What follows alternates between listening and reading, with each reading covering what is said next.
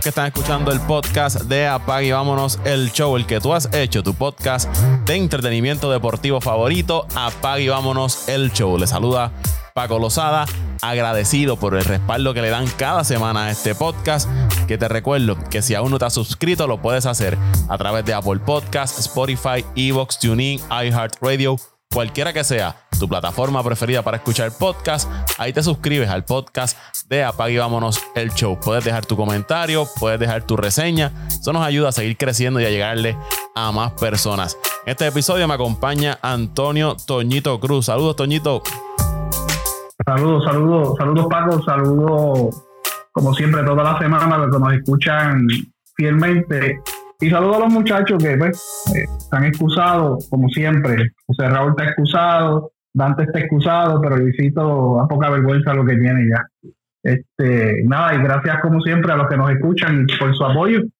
Como siempre digo, por hacer este podcast, su podcast de deporte número uno. Apague y vámonos el show, Paco. Así es, gracias a Dios, estamos, ¿verdad? Entre los favoritos de los seguidores del deporte, ¿verdad? Los que escuchan deporte a través de podcast, apague vámonos el show. Es una de las alternativas que, que más utilizan, así que agradecidos por eso. Vamos a hablar del béisbol de las grandes ligas en este episodio, pero vamos a hablar de un equipo que quizás no se habla mucho ni aquí ni fuera, ¿verdad? En, otro, en otros medios, que es el equipo de, de Cleveland, de los guardianes de Cleveland, calladitos ahí con su ñeñeñe se han mantenido en el liderato de esa división central de la Liga Americana por encima de equipos como las Medias Blancas de Chicago, favorito de muchos para ganar esa, esa división. Minnesota, que hizo adquisiciones, adquirió a Carlos Correa, hizo una serie de movimientos en la temporada muerta, también se reforzó en la fecha límite de cambio. Y Cleveland, sin mucho ruido, un equipo que ustedes saben que se ha caracterizado por desprenderse de sus mejores jugadores, jugadores que le vayan a costar mucho dinero, los tienden a cambiar. Hicieron la excepción con José Ramírez, para muchos uno de los mejores peloteros que tiene el béisbol de las grandes ligas, consistente, es el alma de ese equipo de, de los guardianes. Le dieron su contrato de 5 años y 124 millones de dólares, pero ese equipo de Cleveland no estaba en el panorama para ganar la, la división. Varios factores se, se han combinado para que, que, eso esté así, de que esté de líderes. Para que tengan una idea, este equipo de, de Cleveland, antes de empezar la temporada, las probabilidades de llegar a playoff era de 15.2%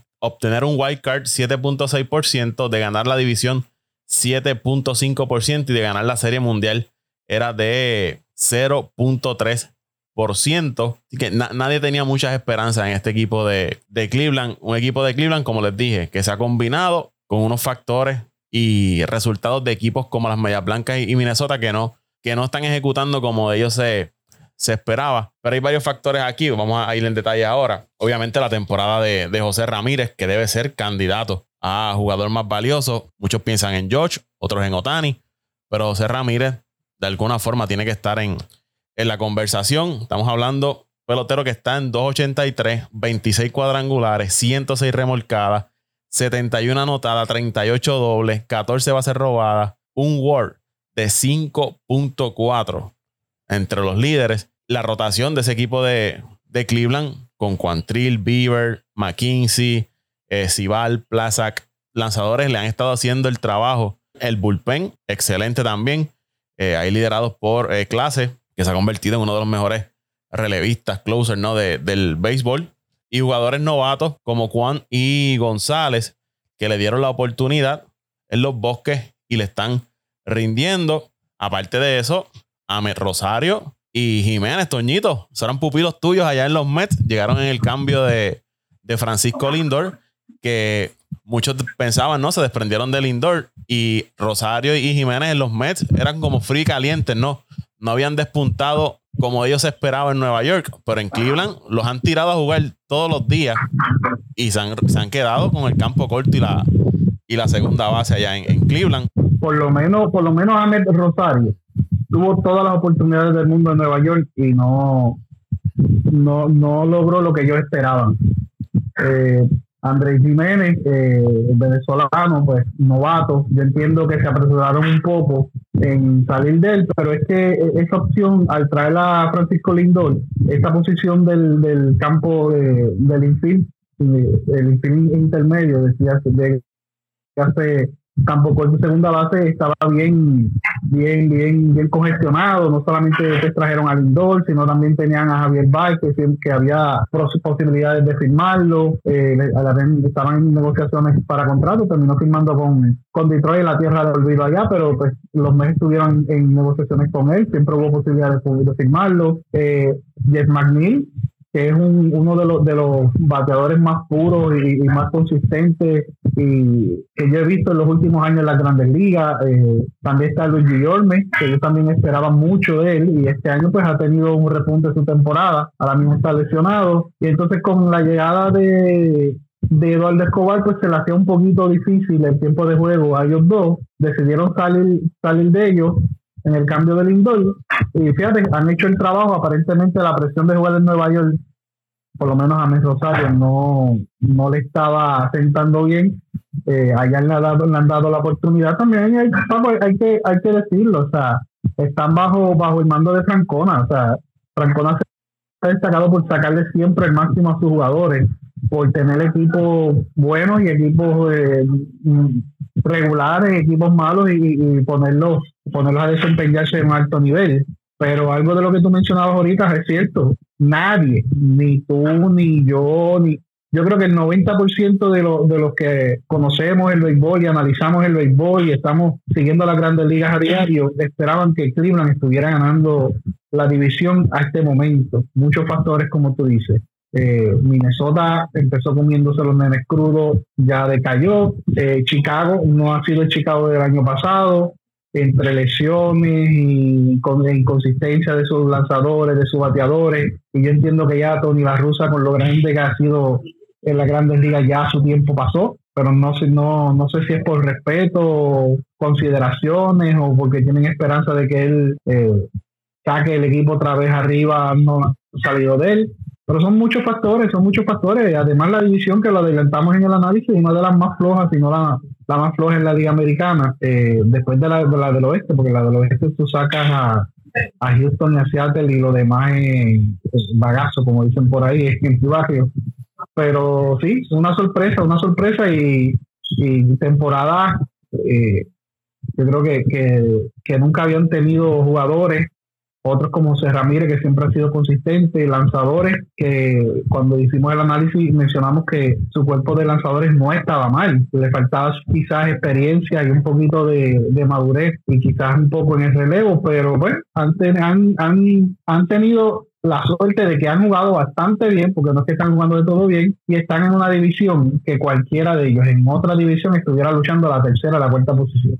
Mencionaste a, Francona, eh, que tenía, lo tenía en mente también, porque como tú dices, se ha caracterizado de sacarle mucho provecho a, los, jugadores y él ha estado en Cleveland bastante tiempo. Le han dado la oportunidad de estar al frente de ese equipo de, Cleveland, ¿no? del proyecto este que están haciendo en Cleveland, si es que hay un proyecto, porque muchas veces las críticas que ha recibido Cleveland es que tiene este grupo de talento y de momento por no pagarle el dinero, pues los deja ir. Y aparte de que la fanaticada tampoco está apoyando mucho mucho al equipo. Mira, este, Toñito, el caso de, Cleveland, lo que estábamos hablando, ¿no? Eh, Jiménez y Rosario, pues llegaron en el cambio de, de Lindor. Clase llegó en el cambio de, de Corey Kluber cuando lo cambiaron al equipo de, Texas. Cuando hicieron el cambio de Clevinger a los padres, a ellos trajeron a, a Quantrill, que se ha convertido en su ¿verdad? En su uno de sus lanzadores de cabecera, ¿no? En esa rotación. Y Josh Naylor, que es guardabosque, que está teniendo también una buena temporada para ese equipo de, de Cleveland. So que de tres jugadores que ellos se desprendieron, tienen cinco jugadores que son figuras principales en ese equipo. Tu combinación de segundo y campo corto, tu closer y uno de tus principales eh, lanzadores. En el caso de, de Quantrill, tenemos a Bieber, que es su, su as. Pero Quantrill también está teniendo una buena temporada. Y siguiendo con, con ese cuerpo monticular, tienen una de las mejores efectividades en las grandes ligas. Su bullpen es uno de los mejores, ¿no? En cuanto a efectividad juego salvado. Desde el juego de estrellas hacia acá, juegan para 21 y 15. Y usted puede decir, bueno, la diferencia son 6 juegos, pero en comparación con otros meses de, de Cleveland, pues han ido de menos a más. En abril jugaron por debajo de 500.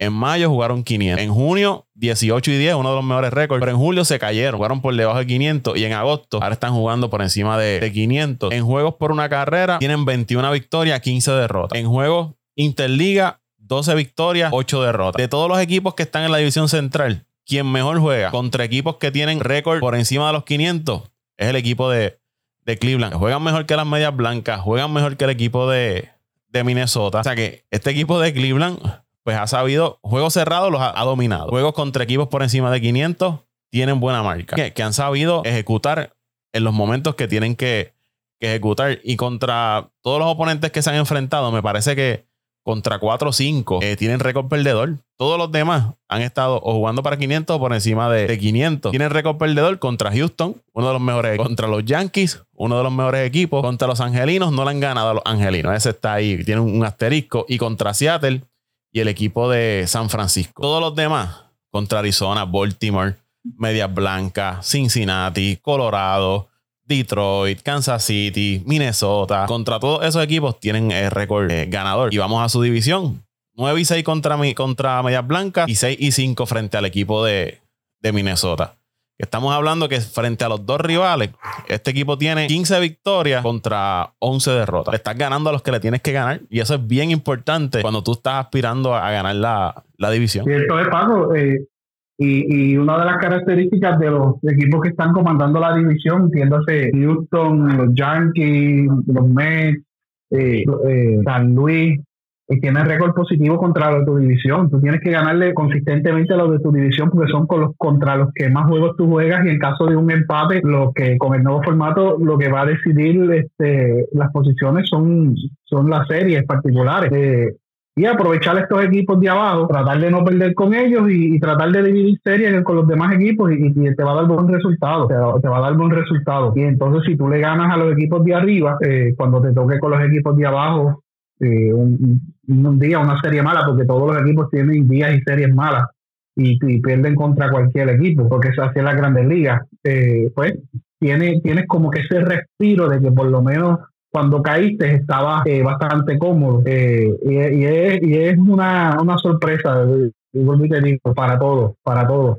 Yo creo, como te digo, más del 90% de los que analizamos la temporada antes de comenzar, no dábamos este equipo, no, no, no entre, o sea, no, no lo dábamos ganando. Sí, recuerdo que lo pusimos entre los primeros tres, pero no lo dábamos a ganar, porque teníamos que Chicago eh, tenía todas y tiene todas las herramientas para, para repetir en esa división, pero pues muchos factores, así es el béisbol, por eso es que gusta tanto. No hay nada seguro, todo puede pasar. Ahora mismo ya están dominando la, la división a juego y, un juego y medio sobre el equipo de, de Minnesota.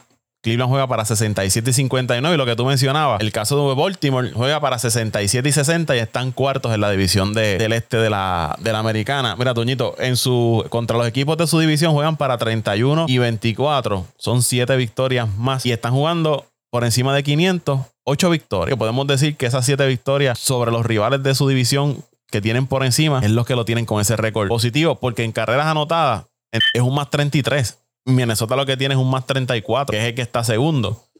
y, las medias blancas. No, está muy lejos. y las medias blancas, un menos 43. Eso es otro factor. Ese equipo de Chicago. La ofensiva se cayó. Las lesiones le han afectado. Inconsistencia overall de ese equipo. A veces yo pienso que ese equipo tiene un problema de camerino por distintas razones. Tony La Rusa, como tú dijiste ahorita, habrá sido o es uno de los grandes dirigentes ¿no? que ha tenido el béisbol de las grandes ligas, pero en este tiempo, con esa filosofía distinta de estos jugadores jóvenes que llegan a las grandes ligas. Pues él no entró como que con el pie derecho. Y más cuando ese equipo de Chicago tuvo un dirigente que los llevó a, la postemporada, que ese equipo de Chicago se veía alegre, contento. Lo despides para traer a Tony La Rusa pensando en que vas a llevar ese equipo al próximo nivel y no cayó como que muy bien dentro de los jugadores, ¿no? Como que se vio rápido el roce con los jugadores, esta nueva eh, generación, ¿no? Las cosas que hacen frente a lo que llaman la vieja escuela y eso para mí que no, no ha caído bien ese equipo de, Chicago. y entonces, pues Minnesota ha sido frío y caliente. Un día tú lo ves primero, después bajas, en racha. Pero Cleveland ahí, a un mes de que se acabe la temporada, cinco semanas, más o menos lo que queda. Cuando se den cuenta, se le coló por encima de todo el mundo y se metió a play. No, Paco, y, lo que tú mencionabas del dirigente, eh, llevaba, yo creo que varios años ya eh, eh, en esta estructura, esa organización, era parte de los planes de las medias blancas. Era un dirigente bien fogoso. Si tú veías yo, yo veo muchos eh, videos de, de, béisbol y, y, estos videos de expulsiones eran uno de los que más expulsaban porque era bien fogoso, defendía a sus jugadores. Eh, también han tenido la baja de Tim Anderson, Tim Anderson es clave en ese equipo, es el alma de ese equipo, es el líder de ese equipo. Y pues entre las lesiones y la suspensión que se cogió pues por ligerito, eh, también le ha afectado. Ahora mismo está en el, en el la lista lesionado 15 días. Y, entiendo que Paco, coincido contigo, con, coincido contigo, fue, fue una mal movida traer, traer a, la rusa, porque si se dijese que tú estabas teniendo temporadas pésimas, no te estaba dando resultados, eh, pues tú puedes hacer los cambios, qué sé yo, hacer los cambios, pero un equipo ganador trae sacas a, un, a una pieza, o sea, el que está, ha estado reestructurando, el que conoce los jugadores, que conoce el sistema, que ha ido adaptándose se ha adaptado bien a los, a, los jugadores para entonces traer un dirigente con una filosofía, eh, y yo no diría tanto la filosofía antigua, sino sino el, el, el ¿cómo te explico? El, el, temple este, la arrogancia que tiene Tony La Rusa, porque eso es algo de lo que él tiene, la arrogancia, el, que, querer tener el control, eh, y ahí tú tienes unos peloteros en este equipo que son grandes peloteros, pero tienen uno, unas personalidades y, de unos genios explosivos. O sea, que, yo, yo coincido contigo de que también debe haber algo ahí en ese dogado, como un poquito de, de, disgusto, no un ambiente muy cordial como el que se veía. Y tuvieron la oportunidad, todavía tienen la oportunidad. Quedan creo que son cinco o seis semanas de temporada. Tienen la oportunidad todavía de remontar, pero tienen que hacer el ajuste y es ya. Si esperan una o dos semanas ya y el equipo no, no, no hace las movidas, no, no, no, no toman acción, se le va a hacer muy tarde. Para tarde, como para, para luego es muy tarde, como dice el dicho. Ellos también han tenido problemas con, con sus iniciadores. Lucas Yolito ha tenido una temporada pésima con ese equipo de, las medias blancas. Y las lesiones, lo que tú estabas hablando, mucho pelotero clave que ha estado lastimado. Y Minnesota pues, eh, tiene jugadores claves lesionados. Byron Buxton va y viene. Correa también ha tenido, aunque no han sido lesiones significativas, pero también ha tenido su, tiempo de fuera de, juego. Su staff de lanzadores no ha sido consistente. El relevo tampoco. Ellos hicieron unas movidas, ¿verdad? Reforzando, tratando de reforzar su, su picheo, pero no, no le ha dado resultados. Que va a ser bien interesante en estas últimas semanas cómo va a estar esa división central. Al equipo de, Cleveland, esto es lo que le queda, Toñito, ya en, las últimas semanas. Comienzan una serie frente a Baltimore. Después van contra Seattle. Estos seis juegos son en su casa. Baltimore y. Después van a Kansas City y a Minnesota. Estamos hablando de estos 12 juegos. Tienes 9 contra equipos que están luchando la postemporada, incluyendo Minnesota, que ahora mismo le tienen un juego y medio de, ventaja. Luego vas a jugar contra los Angelinos, que no le has ganado esta temporada. Tienes un juego contra Chicago en Cleveland. Después tienes 5 juegos contra Minnesota en Cleveland. Para después viajar a Chicago para enfrentarte 3 juegos. Luego vas a Texas va, eh, recibes a Tampa y cierra la temporada con seis juegos frente al equipo de, Kansas City. Ese itinerario no está fácil para el equipo de Cleveland. No, no, no está fácil, Paco. No está fácil. Y más cuando la mayoría de los juegos que te quedan son contra los de tu eh, propia división. Eh, es decisivo, es decisivo. y es importante seguir teniendo victoria contra tu división, que como tú analizaste ahorita, ellos están ocho por encima de los 500 y esos de esos 8, 7 son los que juegan por encima entre victoria y derrota, la diferencia entre victoria y derrota, derrota contra los de su misma división.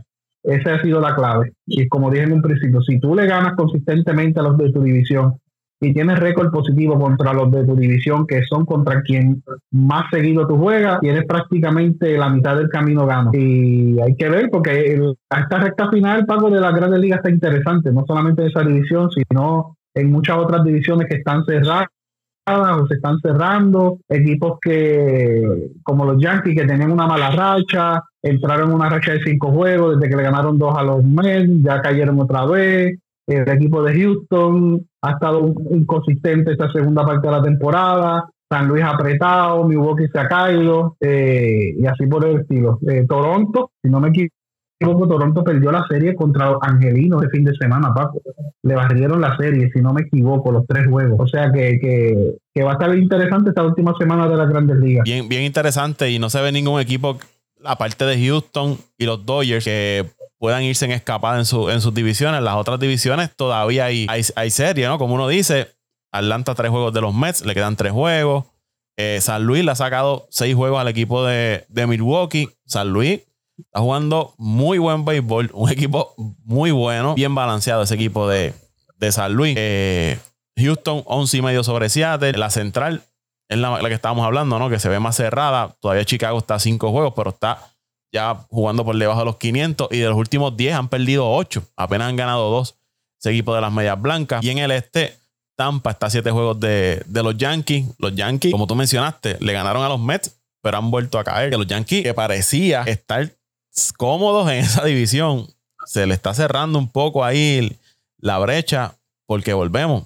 No tengo el itinerario aquí, pero si te restan juegos con los rivales de tu división, ahí tienes tres equipos adicionales a ti que están buscando entrar a, playoffs y sabes que esos juegos van a ser duros porque no, no te van a regalar nada. ¿no? Y, si, y el otro equipo es Boston y tú sabes que los Yankees y Boston, independientemente de cuál sea el récord, siempre son difíciles esos, esos juegos. Pasa lo mismo en el este de la, de la Nacional. Tienes a, Filadelfia, tienes a Atlanta y los Mets, tres equipos que están luchando el pase a la, a la postemporada. Te pregunto.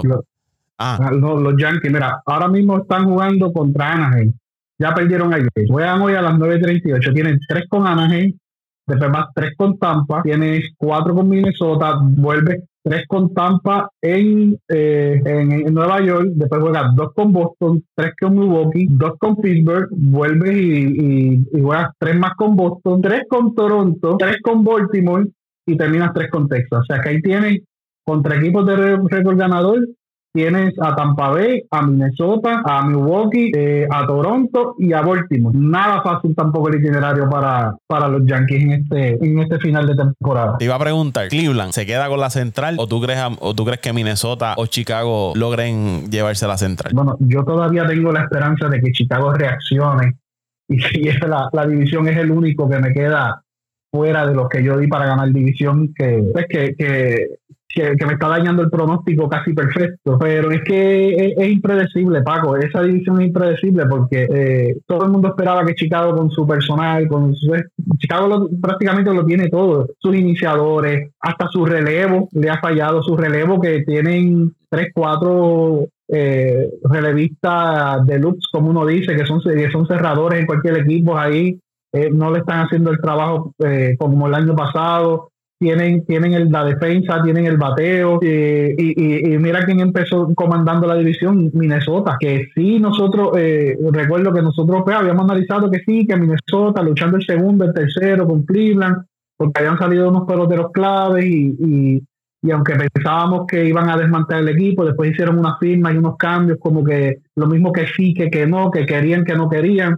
Y fueron los que empezaron comandando la temporada, ahora se cayeron, ahora está Cleveland, Cleveland sacó creo que llegó hasta como a 5 o 6 juegos, ya estaba a juego y medio, si no me equivoco, de Minnesota.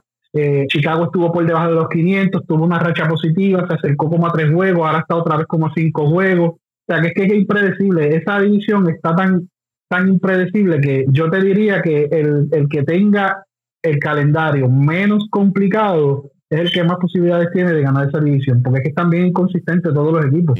Antes de ir con, con los itinerarios, quiero resaltar unos nombres del equipo de, de Cleveland. Oscar González, 291, el guardabosque de la derecha, 24 años. Steven Kwon, guardabosque de la izquierda, 24 años, 298 batea. ahí tienen, o los guardabosques de sus esquinas son jóvenes que le han dado la oportunidad y le están haciendo el trabajo este equipo de Cleveland parece que va a tener un buen futuro si estos jugadores se mantienen eh, como han estado ejecutando esta, esta temporada. Mira, Toñito, el itinerario del equipo de Minnesota. Tres juegos contra las Medias Blancas en Chicago. Luego tienen cuatro juegos contra los Yankees en Nueva York. Para luego recibir a Cleveland tres juegos. Después tienen tres juegos contra el equipo de Kansas City. Viajan a Cleveland para cinco juegos. Viajan a Kansas City. Luego tienen tres juegos contra los Angelinos. Y luego cierran la temporada tienen tres juegos en su casa frente al equipo de, Chicago y estarían cerrando la temporada frente al equipo de, Detroit. No, después de Detroit le quedan tres juegos más con Chicago, Paco. Ah, pues, súmale ahí. Así que no está fácil tampoco ese itinerario para Minnesota. No, no está fácil. Tiene, está Cleveland y, están igual hasta ahora. Tienen, tienen la misma cantidad de, juegos este, contra divisiones, de contra rivales de la división, porque aunque tú tengas los juegos ahí contra Kansas City, que es uno de los, entre comillas, más débiles de la división. Eh, eh, es un rival de división, valga la redundancia, que siempre te juega bien.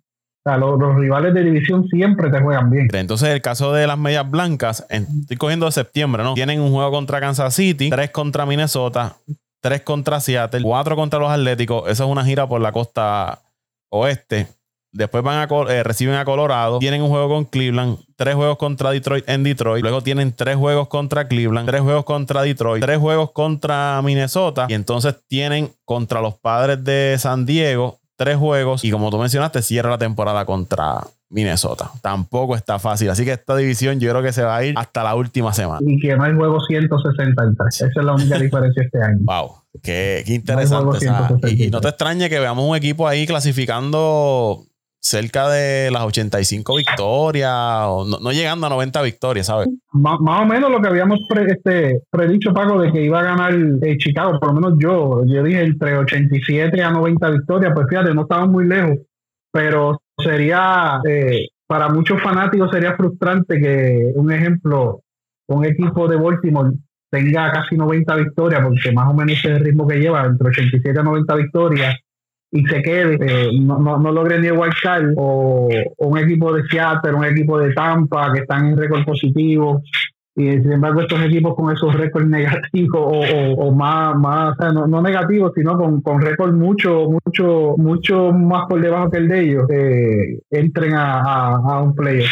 Bueno, lo vimos. Y el colmo sería, Paco, como, el colmo sería como ha pasado en otros años, que estos equipos de récord bajito que entran por el wildcard son los que terminan ganando una serie mundial. Bueno, lo vimos el año pasado con San Francisco, que ganó 100 juegos sobre, o sobre, por encima de los 100 juegos y se eliminó con los Dodgers en aquella. Bueno, no, San Francisco ganó la división y los Dodgers llegaron segundos en la división y se eliminaron con los Dodgers ganando sobre 100 juegos ese equipo de San Francisco. Con, con un récord prácticamente parejo. Así que, que es bien interesante. Y hablando de, de esto de, de, los itinerarios, la Grandes Ligas hace, parece que fue la semana pasada, que anunció el, el, el nuevo formato para el próximo, la próxima temporada de cómo sería el, itinerario. Hay unos cambios interesantes. Ya no vas a estar jugando 19 juegos con los rivales de, división. La cortaron a, a 13. Vas a tener más juegos interliga. Vas a tener más partidos contra rivales de otras divisiones. Lo que podemos mirar así por encima en general de lo que se trata este, este nuevo calendario. Para mí es beneficioso para unos equipos, no tan beneficiosos para otros en cuanto a la competitividad me parece que es bueno para el béisbol de las grandes ligas porque hay divisiones que el oeste, un ejemplo, el oeste de la americana. Tienes a Houston dominando. Seattle es la hora que está comenzando a subir, pero tienes otros tres equipos que por más que tratan, pues no, no tienen resultados. Y tú sabes que vas a tener victorias no eh, sobre encima de los 500 contra esos rivales de división. En el este de la eh, nacional, pues Washington está en reconstrucción. Miami eh, no, como que todavía no da ese paso hacia adelante, pero tiene esos dos equipos que cuando tú miras el calendario piensas que vas a tener más victorias sobre ellos. Pero ahora no. Ahora tienes que ir a enfrentarte contra otros equipos de la Liga Americana, contra otros equipos de, la Liga Nacional, de las otras divisiones, que ahí van a elevar el nivel de competitividad. Vas a ver otros equipos. La fanaticada va a poder ver otros equipos que a veces los veías una vez cada 5 o 10 años. Eh, y quizás ahora pues los puedes ver más, más a menudo. Así que a mí me gusta esto. Sí, va a complicar un poco el panorama para la clasificación de, los equipos. Así que ahora los equipos que quieran ser contendores y meterse a playoffs tienen que sudar un poquito más. No van a tener esas victorias fáciles que quizás tenían contra los rivales de, su división cuando tenían 19 juegos contra cada uno. No, Paco, y como estuvimos hablando antes de comenzar a grabar eh, el programa, y discutíamos la, la, la situación de la, de la división este de la Liga Nacional, por ejemplo, los Bravos, los Phillies y los Mets tienen que jugar, creo que son 19 a 21, 21 veces cada, con cada uno. Si tú le vas a esa cantidad y eso son 21, esos 8 juegos que tú tienes que jugar con cada uno, ya serían 16 juegos, tú solo pasas a jugarlo, lo tienes que jugar con ejemplo contra Pittsburgh, tienes que jugar más contra Pittsburgh, tienes que jugar más contra un equipo de Oakland que está prácticamente ya desahuciado de, de la ciudad y si tienes que jugar más juegos contra equipos, equipos como, como Arizona, equipos de abajo, en vez de jugar más juegos contra los equipos de tu, de tu división, le da una ventaja a estas divisiones que están bien fuertes, que están bien competitivas. Desventaja yo veo para estas divisiones, como tú dijiste, Houston, que tiene que jugar contra Anaheim, contra Oakland, contra Texas, que están equipos en reconstrucción, Texas que invierte, invierte y Piso no arranca si te vas a, a, la central de la americana y tienes que jugar más juegos contra Kansas City, tienes que jugar más juegos contra Detroit, tienes que jugar este más juegos contra Cleveland, contra este, que son equipos que, que, que no son tan fuertes o, tan competitivos como los que están en tu división, pues entonces te libera un poquito más la carga de, de y, la tensión de, de, ganarle. Ahora sí, tienes que aprovechar esos juegos contra esos equipos porque no solamente te vas a enfrentar contra los equipos flojos, por lo menos vas a tener un juego o una serie con cada equipo de cada división. Y eso incluye que vas a jugar con los Dodgers, vas a jugar con Houston, vas a jugar con Seattle, vas a jugar con, eh, digamos, con San Luis, que siempre juega bien, con Milwaukee, que siempre que juegan bien. ¿Me entiendes? Va a jugar con, más con los Yankees, va a jugar más con Tampa, va a jugar más con, con Toronto. o sea, que, que, que te va a beneficiar por un lado porque vas a tener menos juegos contra los de tu división y estas divisiones que están bien fuertes y parejas como el este de la americana, el este de la nacional, que son las más parejas y las más competitivas, te va a liberar un poco de esa presión, pero también te va a dar la presión porque vas a jugar contra otros equipos de otras divisiones que posiblemente tú no ibas a ver o ibas a ver eh, una o, vamos a ponerlo esta, no ibas a ver durante la temporada y esta vez los, vas a tener que ver y vas a tener que jugar por lo menos una serie con ellos. Me gusta Paco porque imagínate la sensación de que yo no sé si este año, yo creo que, que los Mets jugaron con Anaheim, pero yo no sé si los Mets llegaron a Anaheim llegó a venir a, Nueva York. Yo quiero corroborar que ese dato en, la, en, el calendario, pero imagínate eh, un Mike Trout en Nueva York, eh, Otani. Eh, Albert Pujols, Otani, ¿me entiendes? O sea, que, que, que le, va a dar, le, va a dar esa oportunidad a los fanáticos a ver estos peloteros, muchos de ellos en su prime, muchos de ellos en sus últimos años de, carrera gloriosa, poderlos ver que posiblemente, como, como hablamos ahorita, lo vas a ver una vez cada cinco, cada tres, cada diez años, y esta vez lo puedas ver todos los años, aunque sea una vez en tu parque, que es fantástico. Se va a reducir de 19 a 13, como ya hablamos, y esto significa que se va, de 76 juegos que se jugaba contra tus rivales de división, ahora vas a jugar frente a 52 solamente van a ser los, partidos contra tus rivales de, de división. Vas a jugar contra Interligas, equipo Interliga, un total de 46 juegos frente a rivales, en el caso de la Liga Nacional, pues 46 juegos contra la Liga Americana y viceversa. Así que complica aún más el panorama porque podemos quizás ver más series entre los Mets y los Yankees, eh, Dodgers y Angelinos, Medias Blancas y Cachorros, que va a ser más interesante ahora este, este calendario. Y lo que, lo que te iba a mencionar, Toñito, la preparación, porque tú preparas a tu equipo para enfrentarte ¿no? a los rivales de tu división. A, tu y, división. Y entonces tú, tú cuadras, por decirlo así, ¿no? Los, los macheos contra los lanzadores, los bateadores, estudias el juego por la mayor cantidad de partidos que tienes contra esos rivales de división. Ya cuando sales, pues quizás tienes una serie frente a los Dodgers, los ves tres veces o ponle siete veces al año y más nada. Y si vas a jugar Interliga, pues ves a los Yankees dos veces o tres o a Tampa. Pero ahora no, ahora los ves más tiempo. Y muchas veces estos experimentos que hacían los equipos en voy a subir el novato para ver cómo le va frente a los Marlins, ¿no? Para llevarlos poco a poco y no tirarlos de cantazo contra, contra los Leones pues todas esas, todas esas situaciones se van a, se van a, afectar y van a sufrir cambios. Sí, tienen, que empezar, mira, verificando el, lo que estaba hablando del calendario de, los de los Mets. Los Mets jugaron en junio 10, 11 y 12 contra, contra Los Ángeles de Anaheim, ¿verdad? Los de Los Ángeles, corazón de Los Ángeles. Y verificando aquí el calendario, Los Ángeles no, no le devolvieron la visita a los Mets. O sea que esa oportunidad de, de tú tener a esos dos caballos en tu, en tu parque, que son dos de los peloteros que más pasiones mueven ahora mismo en la Grandes Ligas, especialmente Otani, que se ha convertido en la sensación y Otani ha opacado a todo el mundo en la Grandes Ligas. Ahora Otani es la cara de la Grandes Ligas. Y con la metida de pata y la bobada que cometió este Tati, más todavía. O sea, tú tenerlo en tu parque, tú sabes cuántas cuántas fanaticadas eh, y, que, y que para colmo ese sea la serie eh, cuando te toque visitarte a ti, sea, sea la serie en que le toca la rotación de lanzarte y lo veas lanzar y lo veas batear en un mismo juego. Esto van a ser, aunque, aunque ese juego sea en Kansas City, la gente por ir a verlo, por ir a verlo, viene Otani, viene Trout, la gente va a llenar el parque y eso también le conviene al béisbol, que, lo hemos discutido eh, en múltiples ocasiones, la baja de asistencia no solamente se debe a, a muchos factores es que la gente le pierde el interés cuando tú juegas muchas veces con los mismos. Y si tú traes otros equipos que tienen jugadores de impacto, jugadores que, que, se roban el, el, prime, el media, que están todo el tiempo en la boca de los reporteros, en los noticieros de deporte, eh, en las noticias, pues la gente le, crea interés ir a ver a esos peloteros y van a ir al parque y, créeme que si no, la mayoría de los, de los, de los equipos donde vayan esos peloteros de impacto van a tener venta de lleno total en su en su, en su, en su parque. Y eso le ayuda mucho también a las grandes ligas por esa parte. y el caso de un ejemplo, la Serie Mundial fue entre Bravos y, Houston el año pasado. Y me parece, si no me equivoco, solamente se, se enfrentaron tres veces esta temporada y fue Houston visitando a Atlanta, que Atlanta entiendo no le va, déjame verificar bien el, itinerario, pero entiendo que no le va a devolver la visita al equipo de, Houston, que por más que sea, ¿no? Esa rivalidad fuimos los, eh, los contrincantes en la Serie Mundial, pues sería bueno que, que la temporada regular se puedan devolver las visitas.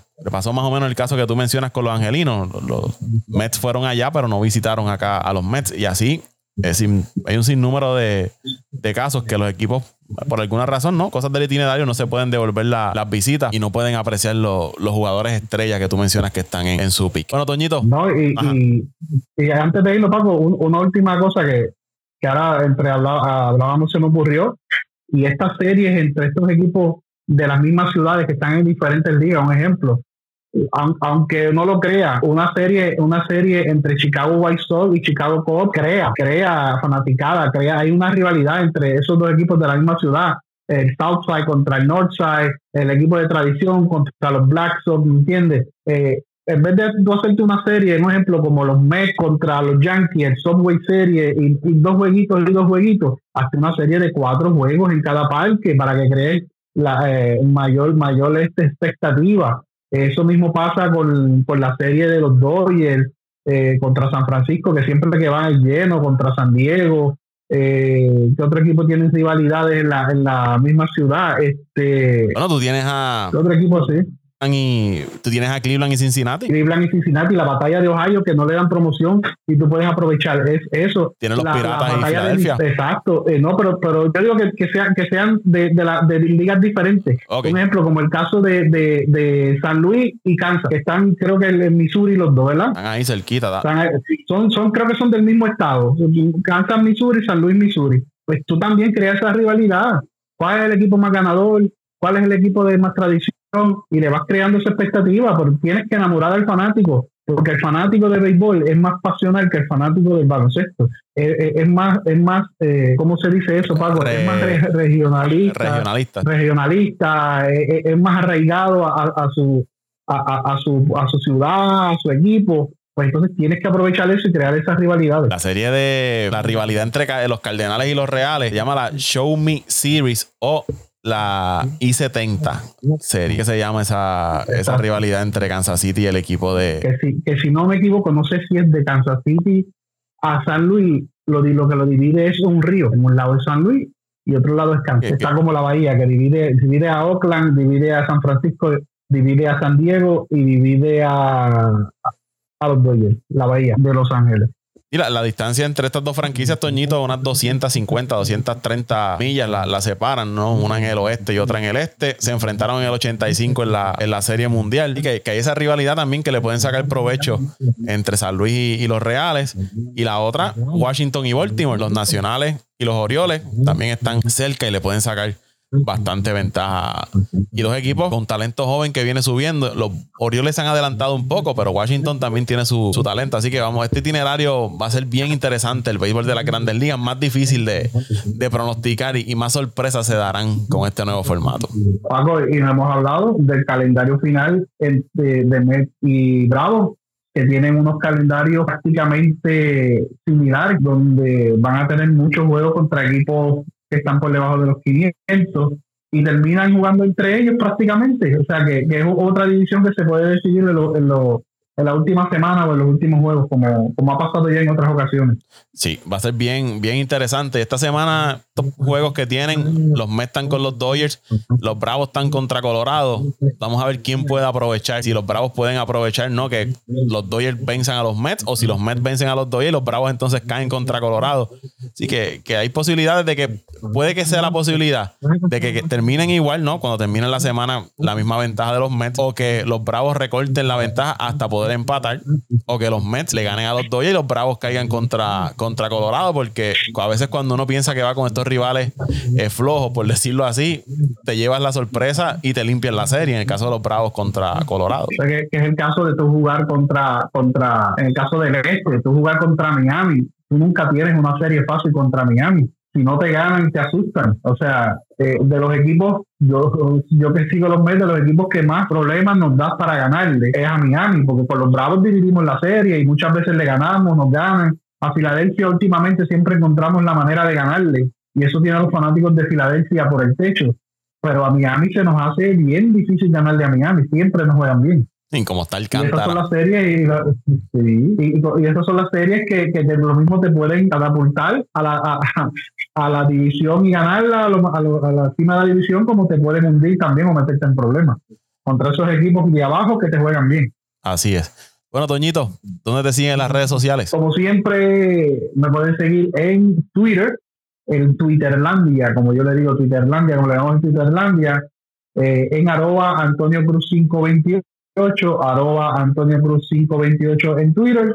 Noticias, deportes, sociales, de todos estamos ahí. Arroba Antonio Cruz 528 en Twitter. Ahí me siguen en Twitter e Instagram como Paco Lozada PR, Paco Lozada PR en Twitter e Instagram.